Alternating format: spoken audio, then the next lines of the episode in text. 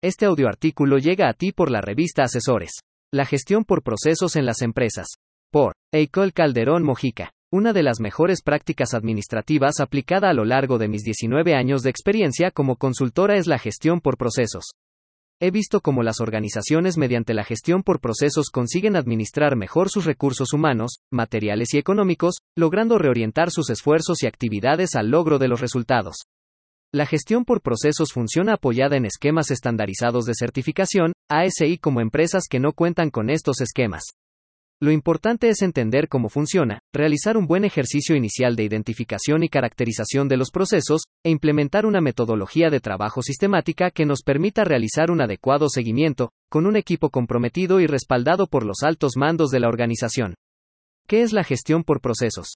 No importa el producto o servicio que vendas, si eres una empresa pyme o una gran corporación, si operas con fondos públicos o privados, tus actividades internas están relacionadas entre sí y juntas consiguen resultados. Entendemos que las organizaciones operan en un contexto, y que hay muchos factores internos y externos que impactan sus resultados. Uno de los factores que incide enormemente en los resultados es la forma en que sus actividades están organizadas, son planificadas y ejecutadas en coherencia con la misión y políticas internas. Una de las definiciones más ampliamente reconocidas de lo que es un proceso la encontramos en la norma ISO 9000 en 2015 Sistemas de Gestión de la Calidad Fundamentos y Vocabulario, e indica que proceso es el conjunto de actividades mutuamente relacionadas que utilizan las entradas para proporcionar un resultado previsto. Esta definición nos lleva a plantearnos algunas consideraciones, que los resultados previstos o esperados, es decir, aquellas metas que queremos alcanzar, las podemos lograr si conseguimos identificar cuáles son los aspectos que impactan con mayor fuerza el resultado. A estos aspectos los conocemos como características críticas de los procesos.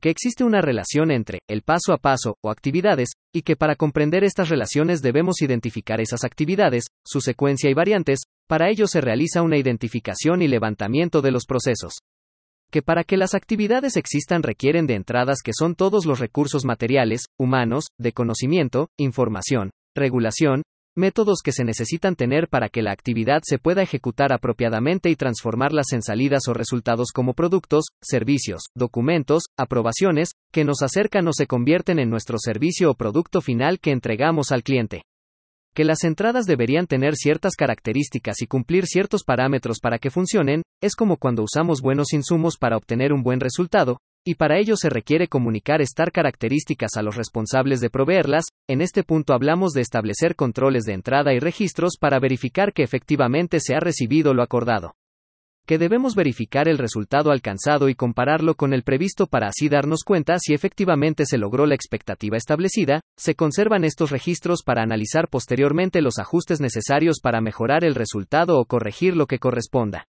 Cuando aplicamos estos aspectos a cada proceso en una organización, podemos decir que tenemos una gestión por procesos.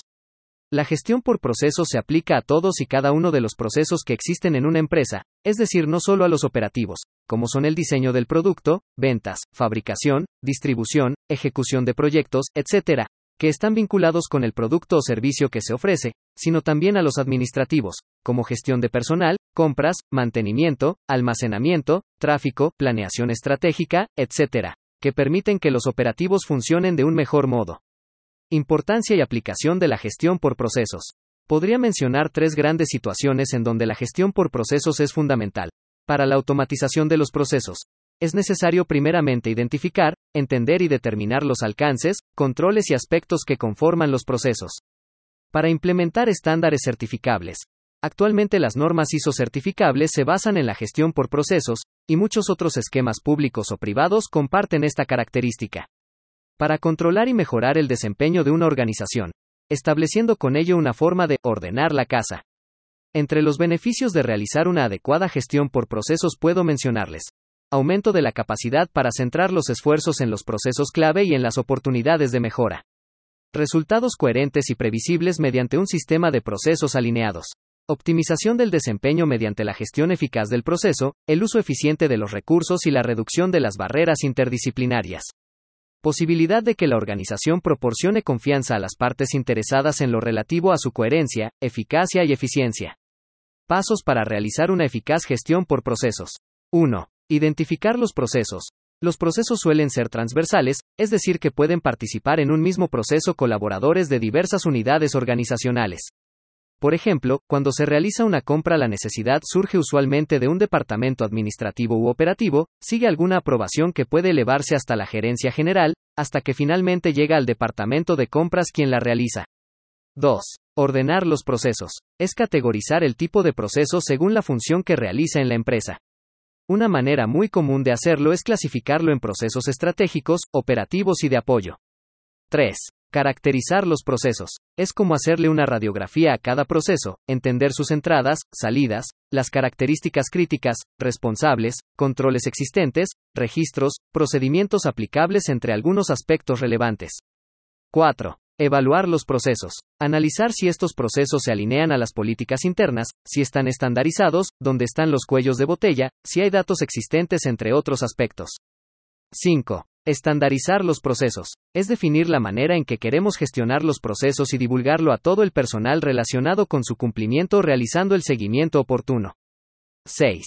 Seguimiento y control de los procesos. Se pueden establecer indicadores y mecanismos de seguimiento para verificar la eficacia de los procesos y aplicar las mejoras que correspondan.